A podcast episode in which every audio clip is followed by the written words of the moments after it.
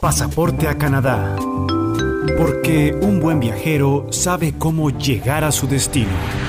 Canadá es uno de los países más apetecidos del mundo, reconocido por su sistema de salud universal, por ser un espacio abierto a la multiculturalidad y al desarrollo. Toma este pasaporte a la información y documentate con nosotros, con tips, consejos y experiencias reales de cómo se llega y se vive en este país. Ahorra tiempo y dinero. Aquí te contamos datos que ni siquiera habrías imaginado. Y recuerda, quien tiene la información, tiene decisión. Conduce Marta Pinzón. Hola, etapa de verano. Ya estamos todos comenzando a prepararnos para un nuevo comienzo, hablando de inmigración, retorno y qué va a suceder también después de unas vacaciones con todos los estudiantes. Pero hay tanta gente que quiere venir a Canadá que hoy vamos a hablar de las nuevas licencias que necesitan los consultores de inmigración y cómo evitar los fraudes. Así que no te pierdas este programa. Pasaporte a Canadá. Una guía hecha a tu medida con todo lo que debes saber sobre Canadá. Como siempre, estamos con la asesoría de Vilma Filici, quien es experta en este tema, profesora, consultora de migración por muchísimos años, y ella es nuestra referencia y por supuesto también la de cada una de las personas que se van conectando y que consultan una vez al mes este Facebook Live que tenemos también en nuestro pasaporte a Canadá. Así que un saludo, Vilma. Qué alegría volver a encontrarnos hoy con unas nuevas notas interesantes sobre el tema de inmigración, especialmente en la línea de los consultores, en tu línea. Sí, ah, es un gusto estar contigo nuevamente y sí, este es, ah, es, algo nuevo, o sea, no es tan nuevo para nosotros porque ya lo sabíamos hace aproximadamente casi un año de que iba a suceder, pero a partir del primero de julio, eh, los consultores de inmigración solamente podrán representar eh, a personas en eh, los tribunales de inmigración, ya sea el, el, departamento donde se hacen los refugiados, donde se apelan los casos rechazados de refugio, la división de inmigración, que es este, la división que se encarga de hacer este, la revisión de las detenciones para ver si sueltan o no a una persona y eh, audiencias de admisibilidad y el, eh, la sección de apelaciones de inmigración. O sea, es todo un, son cuatro divisiones y eh, el consultor de inmigración tiene que tener una licencia adicional a partir del primero y si no la tiene, no puede representar a nadie en esas uh, cuatro um, divisiones de, Immigration and Refugee Board. Uh, también eh, las órdenes del de el cuerpo que regula a los consultores de inmigración es que a partir del primero de julio hay que cancelar todos los contratos eh, que uno tenga con refugiados, con eh, con personas que están detenidas, con apelaciones, etcétera. Ah, si no tiene todavía la licencia y eh, no, puede, eh, no puede firmar ningún contrato con ningún cliente nuevo para ninguno de esos casos. Entonces, este es una situación bastante seria, pero es una capa más de protección a los clientes de inmigración y en este caso eh, de refugio, de apelaciones, etcétera. Eh, y lo hacen justamente para proteger a eh, los clientes de posibles fraudes y posibles este, em, personas que se aprovechan de la necesidad de, estos clientes. Em, van a haber muchísimos consultores que van a tener que suspender, o sea, los casos, o, o mejor dicho, em, romper los contratos y entregarle los casos a otros eh, consultores o abogados que estén eh, autorizados para representarlos hasta el momento de obtener la licencia. Porque lamentablemente, o sea, eh, es el colegio de consultores el que está organizando y dictando estas clases y no hay suficientes clases como para que todos pudieran tener sus licencias para el primero de julio. Así que si se encuentran en esa situación, eh, sepan qué es lo que está sucediendo. Em, la mayoría lo que están haciendo es tienen eh, un consultor que ya tiene la licencia o tienen un abogado eh, al que le están pasando los casos, por lo menos hasta el momento de tener esa licencia en la mano y poder retomar los casos. Vilma, bueno, vamos a desmenuzar de esta noticia porque esto afecta necesariamente a las personas que están buscando asesoría para venir a Canadá en diferentes formas. Y la verdad es que, bueno, para las personas que se están uniendo o que están siguiéndonos a través de este podcast también, pueden entender que la mayoría de veces la gente consulta o a lo que llamamos un consultor eh, puede ser un paralegal o paralegal o puede ser también un abogado. Además de tener la licencia de paralegal, va a haber estas otras licencias que dependen de cada cuatro casos o explícanos bien e, e, ese punto. No, no, los paralegales y los abogados pueden seguir este, trabajando como siempre. Son solamente los consultores de inmigración que son los que van a tener que sacar esa licencia adicional, que significa cinco cursos, eh, un examen, etcétera. Darle eh, más nivel y profesionalismo a estos consultores para. Bueno, la realidad es, este, Marta, que hay muchas personas que no deberían estar ah, haciendo eh, representación en audiencias porque no tienen la preparación necesaria para hacerlo. Y este es un problema que los abogados han hecho muchísimo hincapié en esto. O sea, una cosa es hacer leyes administrativas y otra cosa es hacer eh, audiencias donde uno tiene que en realidad aplicar los conocimientos legales, los precedentes legales, etcétera. Eh, y esto fue algo que decidió el gobierno el año pasado, eh, juntamente con cambiar al cuerpo que regula o, o, darle otro nombre al cuerpo que regula a los consultores, ahora se llama el Colegio de Consultores de Inmigración, y también, o sea, la el único lugar eh, donde uno puede estudiar leyes de inmigración eh, como consultor es em, Queen's University y otra universidad en Quebec, que ahora no me acuerdo el nombre, pero, eh, o sea, lo han llevado a un nivel altísimo. el trabajo de consultores de inmigración justamente para la protección de las personas que reciben servicios por consultores. Pues muy importante, porque además el fraude eh, lo hemos conocido durante muchos años y yo creo que Vilma, más que nadie, constantemente está llegando gente diciéndote, ay, me, me quitaron tanto dinero, me prometieron esto y lo otro. Una de esas, y mucha atención, sí, también me gustaría recalcar lo que de pronto tengamos claro, quienes se van uniendo a, a esta transmisión, que sepan que la gente en las redes sociales promete muchas cosas y hay muchas empresas, de pronto si nos podemos enfocar en eso, hablando de los fraudes, que dicen aquí en Canadá eh, por cada hijo te van a dar dinero, están regalando las visas, vente por tal lado, este Canadá te paga todo. Y eso creo que es constante. ¿Qué podríamos hacer o cómo podríamos referirnos a estos puntos para que la gente se cuide? Porque es mucho dinero el que la gente está invirtiendo. Son 10, 15 mil dólares y mucho más.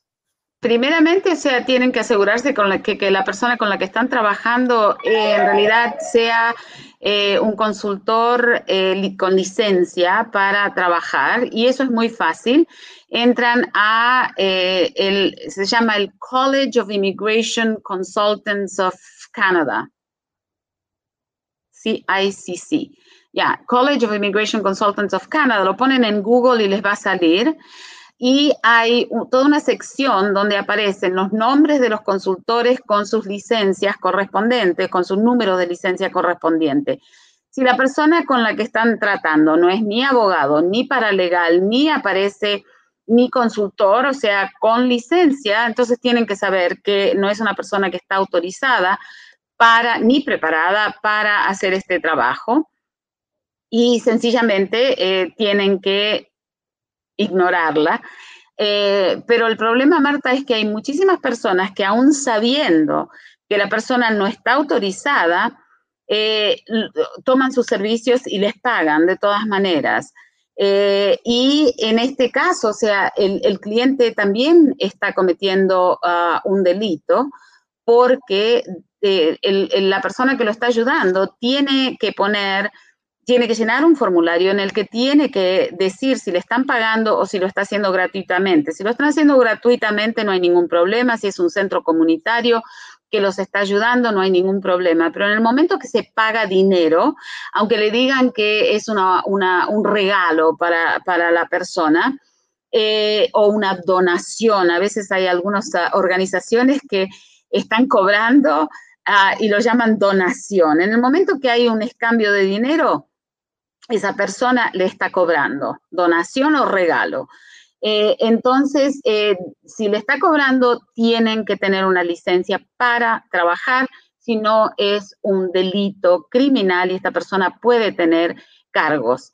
Eh, y el, cliente puede em, recibir un cargo también que se llama un cargo de dar declaraciones fraudulentas, porque el cliente tiene que firmar diciendo que eh, que no pagó, o sea, que le están ayudando gratuitamente. Entonces, si, va a mentir para ayudar a esa persona, sepan que pueden tener este, cargos también eh, con el acta de inmigración canadiense y tener un, cargo de misrepresentation o, o, dar declaraciones fraudulentas significa que por cinco años van a estar penalizados y no pueden hacer ningún documento, ningún trámite con el Departamento de Inmigración.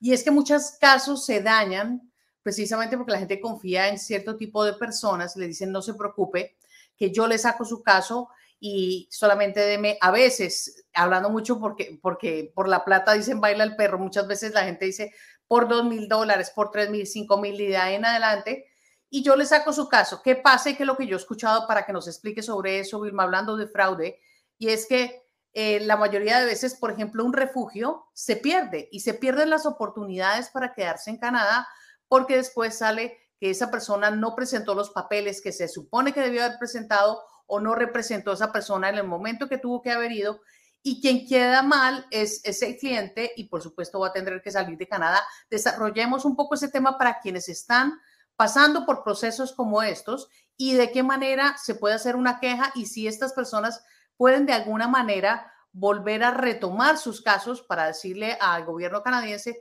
mire, yo tuve un error, esta persona me, me, representó mal y no fue mi culpa, o se pierde simplemente el caso. Lamentablemente, Marta, hay, hay, precedentes legales que dicen que el hecho de que te hayan representado mal o que hayas tomado la persona equivocada no es este, razón para que te, te reversen una decisión, porque tú, tú eres la que eh, elegiste a esa persona. Entonces, esa no es una defensa.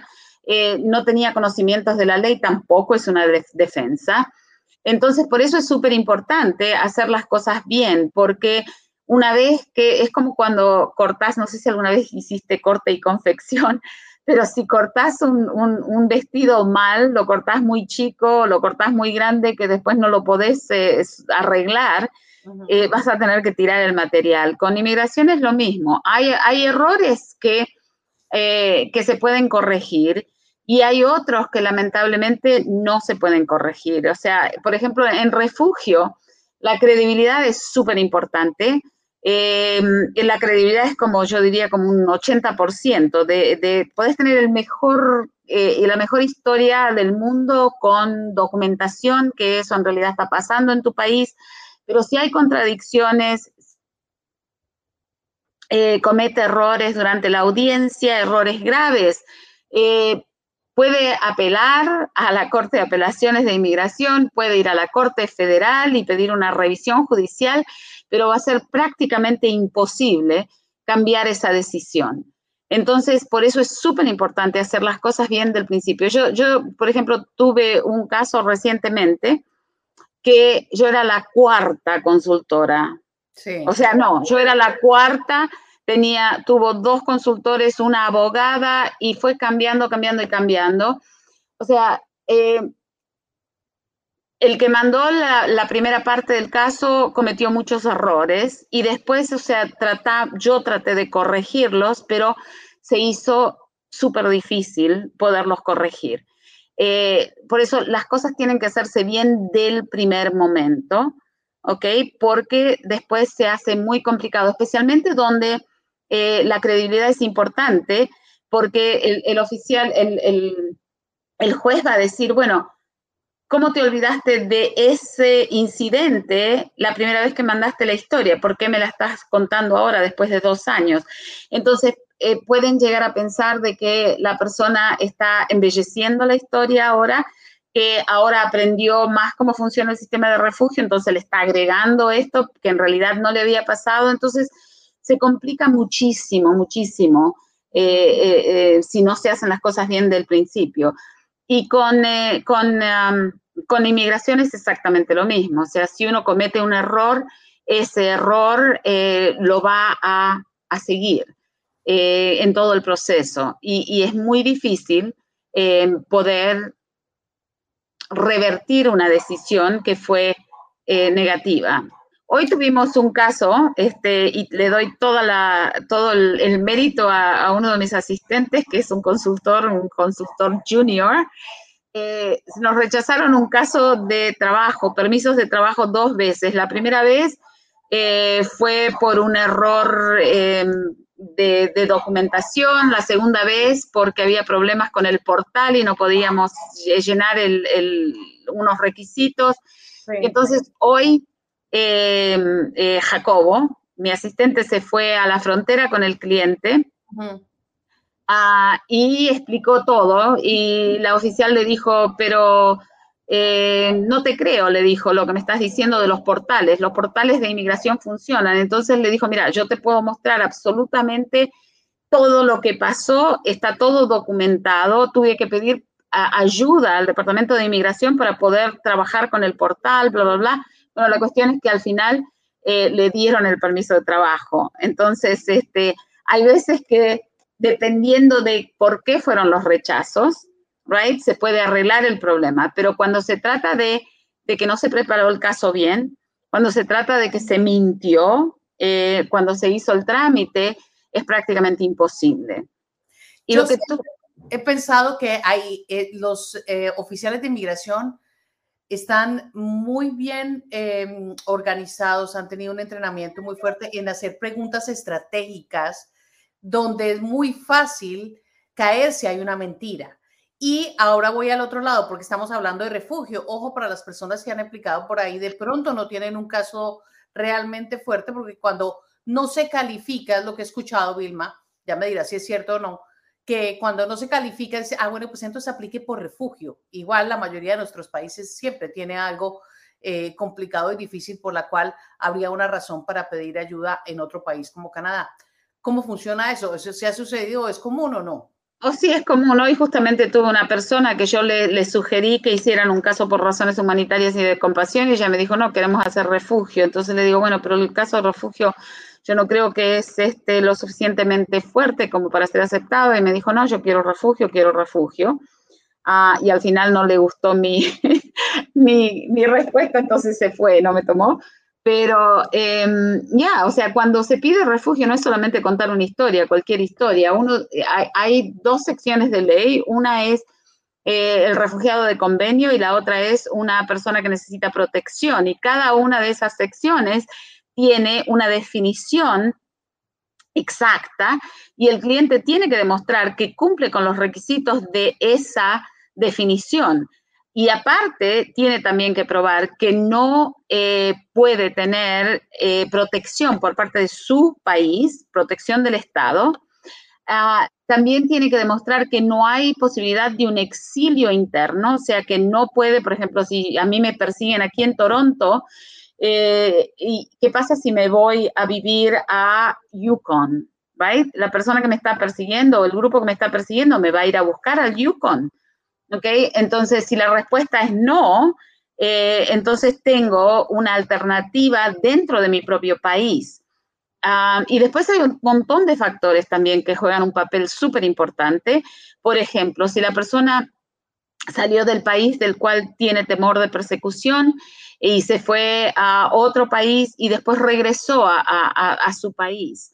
Eh, ¿Por qué regresó? Va a tener que tener una muy buena explicación de por qué regresó, porque una vez que uno sale del país donde está siendo perseguido y se encuentra en un lugar donde se siente seguro, se espera que la persona pida refugio en ese país, porque si no es lo que ellos dicen, es la persona está shopping around, o sea, para, eh, por, razones económicas más que por protección. Eso hay un montón de factores que, son súper importantes. Pero, el, o sea, lo más importante también es, eh, en realidad lo que el cliente nos está contando está sucediendo en el país de origen. porque, o sea, los, los, jueces están, como tú dijiste, o sea, los oficiales y los jueces están súper entrenados. Eh, hay eh, cientos de reportes eh, para cada país, right? De lo que está sucediendo con respecto a abusos de derechos humanos. Entonces, el juez puede determinar muy fácilmente si lo que el cliente le está diciendo es verdad o no. Yo me acuerdo una vez eh, hace muchísimos años, muchísimos, más de 30, eh, vino un cliente y me, dice, a mi papá lo arrestaron en durante el golpe de Estado, era en Chile. Eh, dice, él era miembro de Medal Partido Político. Ah, y ahora porque yo soy hijo de él me están persiguiendo a mí. Y lo miro y le digo, eso es imposible. Y me dice, ¿por qué? Dije, porque el partido del cual tú me estás hablando estuvo trabajando con los militares y fue parte del golpe que, em, que sacó a eh, Allende del poder. Entonces, no puede ser que a tu papá lo hayan arrestado el día del golpe porque él estaba involucrado, supuestamente, si era de ese partido. Oh, me dice, sí, es así. Le digo, sí, es así.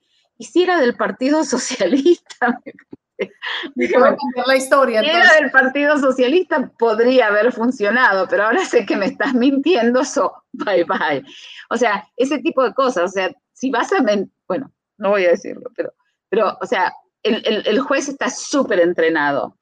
Eh, y conoce súper bien. Y aparte, no es que hoy hacen China y mañana hacen Nigeria y pasado mañana hacen un caso de Venezuela. O sea, cada hay grupos y los jueces se especializan en ciertos países específicamente. Entonces, eh, tenés que estar súper bien preparado.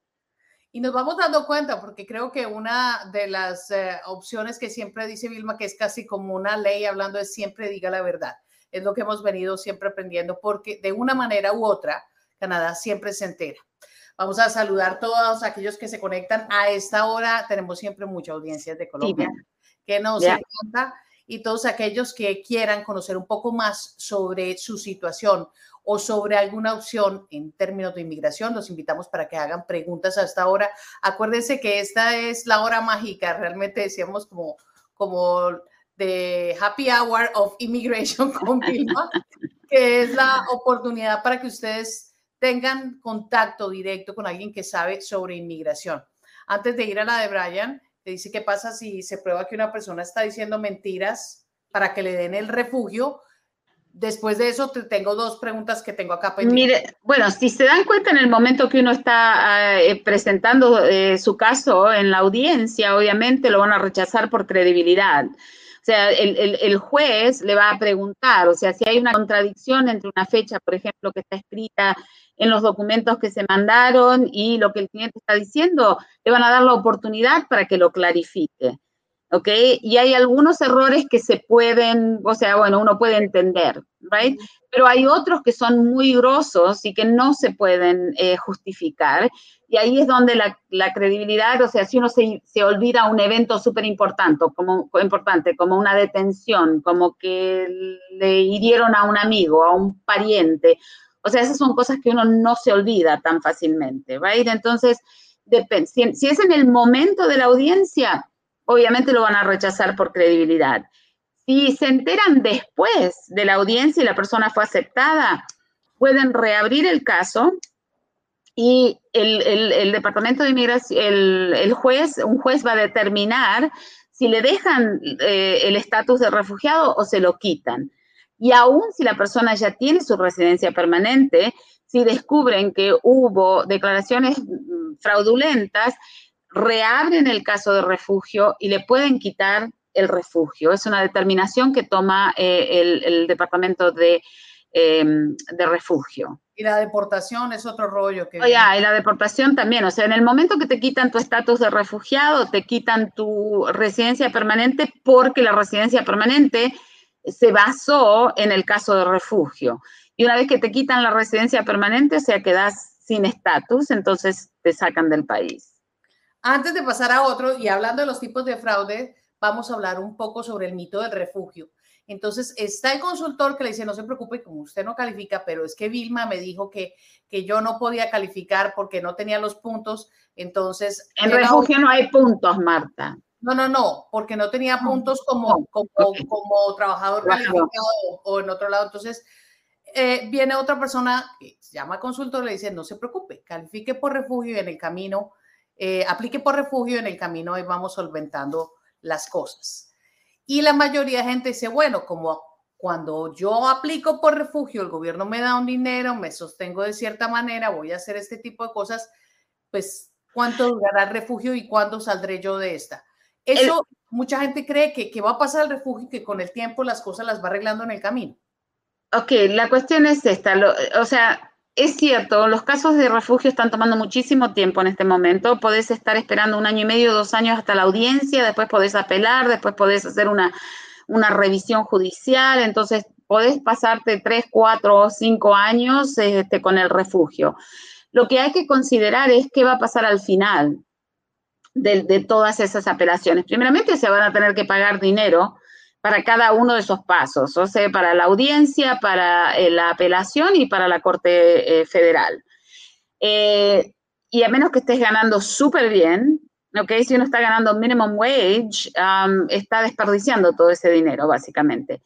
Lo que tienen que recordar también es que en el momento que una persona pide refugio y en el momento que el, inmigración, porque empieza con inmigración, inmigración determina que la persona es admisible y elegible para presentar su caso ante el Consejo de Refugiados, en ese mismo momento, perdón, en ese mismo momento le van a dar una orden de salida.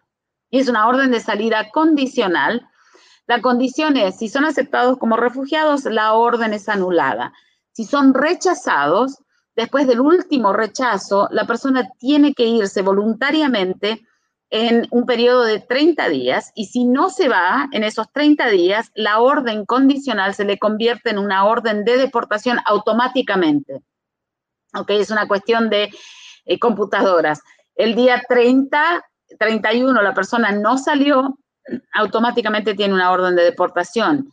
Con una orden de deportación no pueden regresar nunca, a menos de que le den una autorización para regresar a Canadá, que es un documento que es súper complicado para, para obtener. La gente generalmente lo llama el perdón. A ese le llamaban el perdón, el perdón de la reina o algo así. Ya, ya, ya, pero se llama autorización para regresar a Canadá. Entonces, esas son las cosas que hay que tener en consideración. O sea, sí, te van a dar permiso de trabajo, sí te van a dar, eh, los niños van a poder ir a la escuela, sí eh, va a tener seguro de salud, pero también va a tener una orden de salida eh, que en el momento que le rechacen el caso de refugio, la, se tienen que ir. Entonces, eh, you ¿conviene pedir refugio sabiendo que tenés que pagar esa cantidad de dinero? Eh, I don't know. Yo no creo. Y a veces cuando creemos que el, camino corto, ahora sí hablando como si fuera caperucita, es más fácil, sale más caro.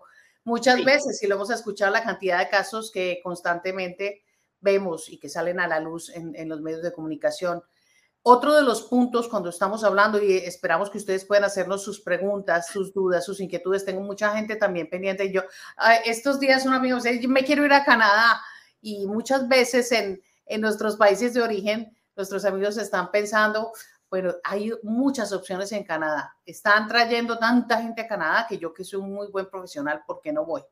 Entonces, esas son otras de las opciones. Antes de ir de nuevo con esta, Brian, me preguntaban si por ejemplo, el tema de la violencia doméstica o eh, la homofobia califican como de pronto posible caso para que puedan ser aceptados en este país? Excelente pregunta, sí. Em, como dije anteriormente, hay dos tipos, o sea, está el refugiado de convenio, que se refiere al convenio de, Ginebra del 51, cuando Canadá firmó eh, este convenio, eh, y después tenemos eh, la persona que necesita protección, que es bajo otra eh, sección, ¿right?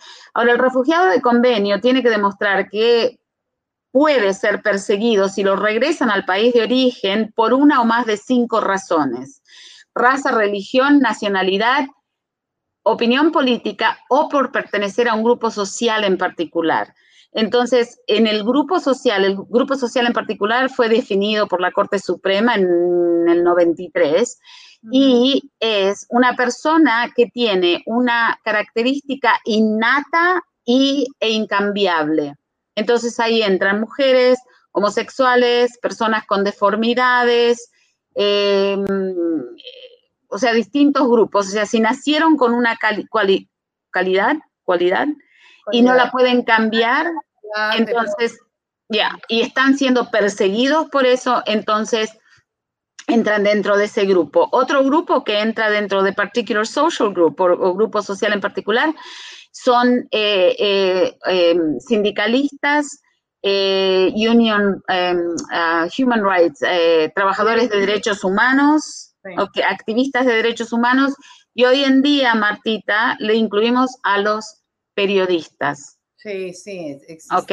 Porque también este, están siendo um, asesinados a través del mundo por hacer trabajo de investigación y, exponer este, eh, todo tipo de corrupción a través del mundo.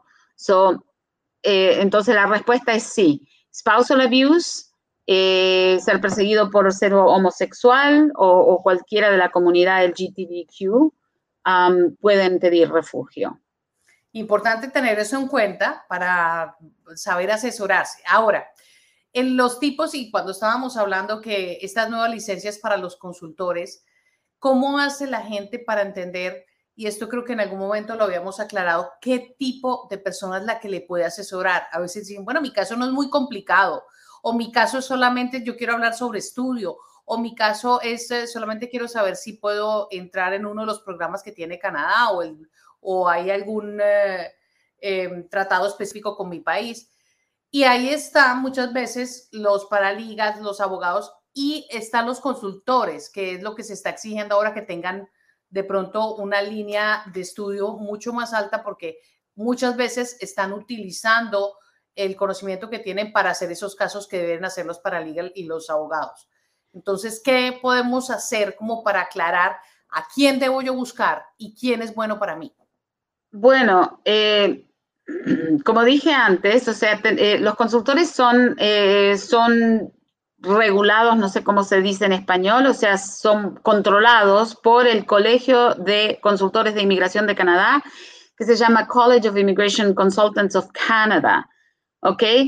Hay una página web del college, uno lo pueden buscar en Google, eh, y después van directamente a la lista de consultores autorizados y ahí les va a salir, les va a salir el nombre de la persona. Por ejemplo, si me están buscando a mí, me buscan por Filici, Vilma, y les va a salir al costado mi licencia, que es R41727. right? Ah, yeah, thank you. Eh, es, es, em, es muy fácil, o sea, si quieren saber si un consultor está autorizado, entonces eh, lo buscan ahí. Si quieren saber si un abogado está autorizado, eh, también entran a la, escuela de abogados. Y los paralegales, eh, los paralegales también están regulados por la Asociación de Abogados y también hay listas para ellos. Ah, ahora, lo que tienen que saber es que un paralegal no puede representar casos de inmigración. Un paralegal solamente puede representar casos ante los tribunales de inmigración. ¿Ok? Y los consultores pueden, siempre y cuando tengan ambas licencias. Ok, un paralegal no puede representar casos de inmigración sino ante los tribunales solamente. Solo tribunales, ya. Si quieren representar eh, casos de inmigración, tienen que sacar la licencia con el College of Immigration Consultants. Ok, perfecto. Bien, entonces vamos a comenzar con una serie de preguntas que ya nos vamos uniendo okay. con aquellas personas que están acá pendientes. Jaime, ¿cuál sería el primer paso para ir a vivir a Canadá con la familia, esposa y dos hijos menores? Saludos, Jaime Honorio. Un gran Ok, Jaime, eh, hasta ahora estamos hablando de refugio. Eh, en tu caso, um, lo que tenemos que ver es tu perfil. Tenemos que hacer una evaluación de tu caso, a menos que me digas que estás siendo perseguido o que tienes algún problema que, entre dentro de lo que es refugio. Eh, la mejor manera es haciendo una evaluación de tu caso para ver qué puntaje recibirías. si quieres hacer eso, ahí están pasando nuestra página web que es eh, o filici.com sin immigration, cualquiera de los dos te lleva a la página. En la página tenemos un cuestionario de evaluación. Me llenan ese cuestionario y eh, nosotros hacemos la evaluación para ver qué puntaje reciben ah, y les contestamos gratuitamente, o sea, la primera evaluación. Y después si quieren um, you know, discutir el caso más a fondo, o sea, no le decimos sí o no, sino que le decimos, eh, usted eh, calificaría si hace esto, esto y esto y esto. Ah, por su edad, usted no califica bajo el programa federal, deberíamos buscar una nominación provincial, probablemente en la costa atlántica. O sea, les damos una idea de lo que podrían hacer y después, o sea, si quieren más detalles, tienen que hacer una consulta y hacemos consultas en Skype, en persona, en, uh, ¿cómo se llama el otro? eh, por internet, hoy es facilísimo conectarse. Todo por internet, ya. Em, eh, ya, so, esa es la manera. ¿Cuál? En Zoom. en Zoom, ya, Zoom. Bueno, ¿y eh, ayuda o no ayuda un país que tenga tratado con Canadá? Ayuda muchísimo, eh, no necesariamente para la residencia permanente inicialmente, pero ayuda para que la persona pueda obtener un permiso de trabajo. Eh, tenemos este, los países que tienen tratados con Canadá son eh, Estados Unidos, México, Chile, Perú, Colombia y Panamá. ¿Ok? Y la Unión Europea, pero estamos hablando de Latinoamérica. Eh, estos países, lo que sucede es que le permiten a una persona que tenga una oferta de trabajo, a un ciudadano o para Colombia y Perú también para los residentes permanentes, les permite eh, poder sacar un permiso de trabajo siempre y cuando tengan una oferta de trabajo sin tener que pasar por el riguroso proceso de demostrar de que no hay ciudadanos canadienses o residentes permanentes.